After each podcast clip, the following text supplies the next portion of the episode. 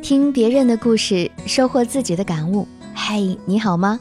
这里是我知你心，我是小资，就是那个读懂你的人。有人说，想知道男人是否真的爱你，和他出去旅行一次就清楚了。你是否也有想要和他验证关系的人？是否也对你们之间的感情有些许的疑惑？又或者不知道该不该和他走进婚姻的殿堂？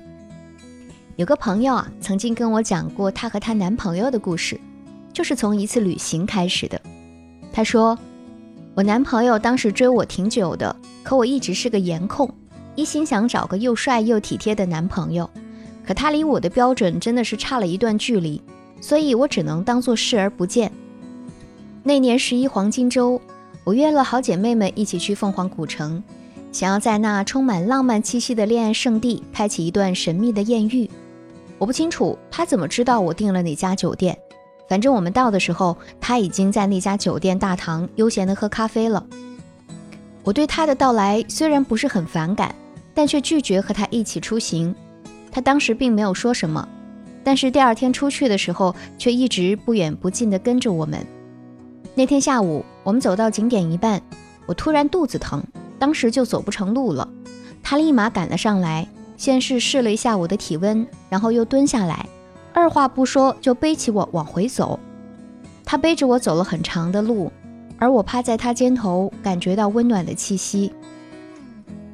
看过医生之后，他就留下来一直照顾我，端茶递水、冲药、讲故事，生怕我会因为生病而情绪不安。最开始我还遗憾，好不容易来一次，却要在酒店的房间里度过，但是后来。因为他的存在，让我觉得那次出行十分值得。回来后不久，我们就成了男女朋友，一直甜甜蜜蜜到了如今。虽然朋友的故事让人很羡慕啊，但并不是所有的情侣都会顺利通过旅行。听说日本有个名词叫做“成田分手”，关于成田国际机场有个很神奇的传说。据说每天都会有结束旅行的情侣或者夫妻在这里分手，所以又被戏称为“分手机场”。旅行真的是一种充满未知的人生体验，你会遇到很多意想不到的事情，领略不同的人文气息和优美风光。但同时，旅行也是检验彼此的合适度、曝光对方伪装的最佳时刻。首先，藏在小事里的处理方式啊，会暴露一个人的情商。我们每个人都是独立的个体，都会有各自的生活习惯、喜好、品味，也会有各自的想法和计划。世界上不可能有完全相同的两个人，所以旅行中也一定会产生各种各样的摩擦。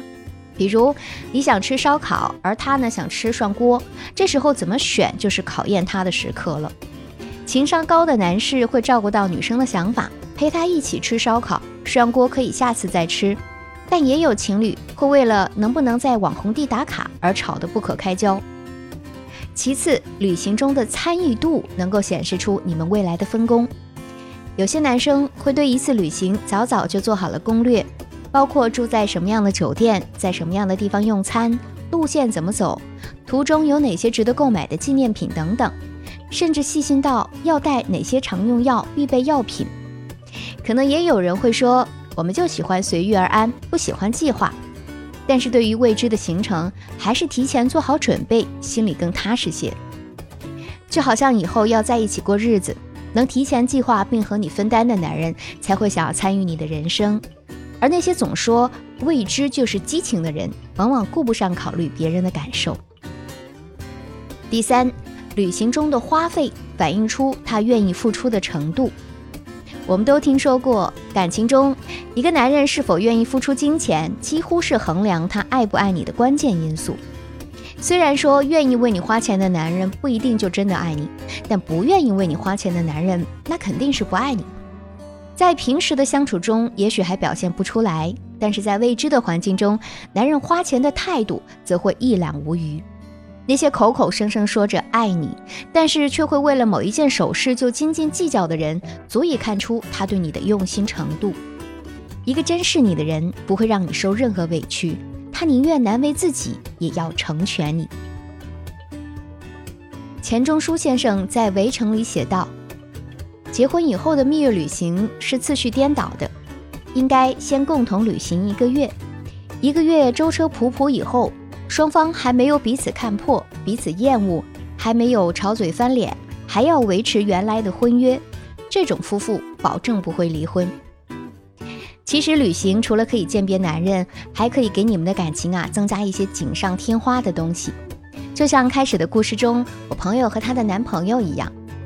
如果你们在旅途中可以共同商量去的地方，一起制定心愿清单，走更多的地方，那么就会留下更多关于你们的故事。第一，能拥有更多的回忆，使你们靠得更近。经过一些大大小小的摩擦，还能在一起的人，心中更多的肯定是对未来的向往。旅行也是加深你们感情最好的方式。你们可以一起去北海道的云海敬一杯红酒，或者去丽江体验一下风俗民情，也可以去鼓浪屿体验海岛风光。当然，不一定要去多么有名的景点，重要的是你们一起经历的故事。他亲手为你戴上了草编帽，为你选的贝壳项链，还有心爱的卡通装饰。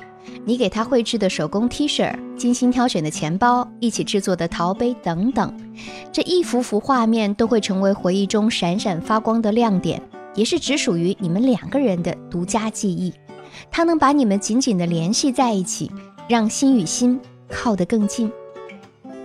第二，通过旅行增长见识。两个人可以共同成长。我们和爱人在一起，就想成为更好的自己。那么，既然都说读万卷书不如行万里路，趁着年轻有时间，就赶紧一起出去增长下见闻吧。一起在海边看日出日落，在短暂与永恒之间感受天与地的契合；一起登山看云海，在漂浮不定的半山腰中体验飘然似仙的快乐。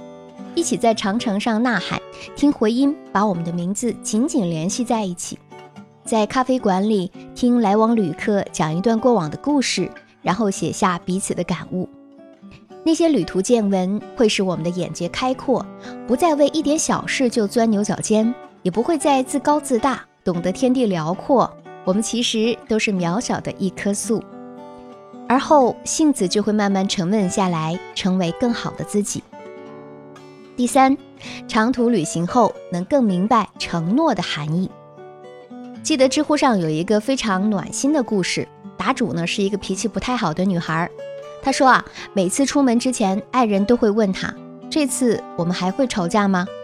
她都会先给男人一个大大的白眼，然后说：“会的。”有一次，两个人相约去平遥游玩，又因为一点小事吵了起来，各自回到酒店，谁也不搭理谁。可偏偏女孩遇上了生理期，肚子痛得厉害。她本想忍一忍就过去了，不想跟男友低头。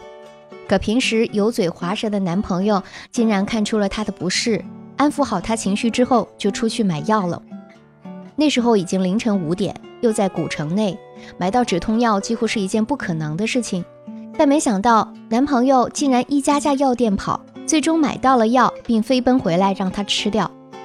他说：“就是在那一刻，他懂得了陪伴相守的意义。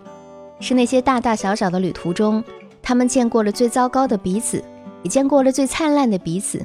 一路上相互嫌弃又相互照顾，这才是承诺的意义。经历了旅行的种种磨难，克服了不同的困难之后，会更加了解彼此的内心。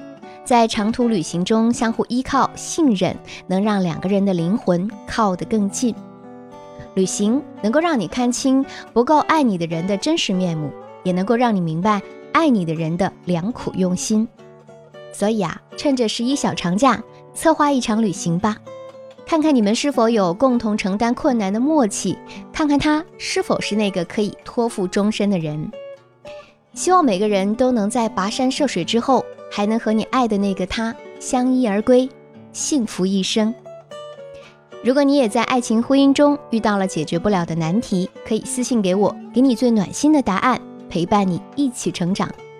也感谢大家对我知你心节目的支持，欢迎各位把节目分享给身边更多的闺蜜与朋友。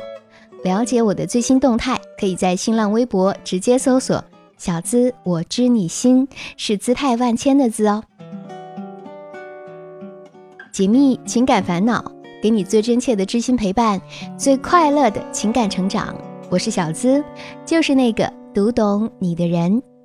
下期节目，我和你不见不散。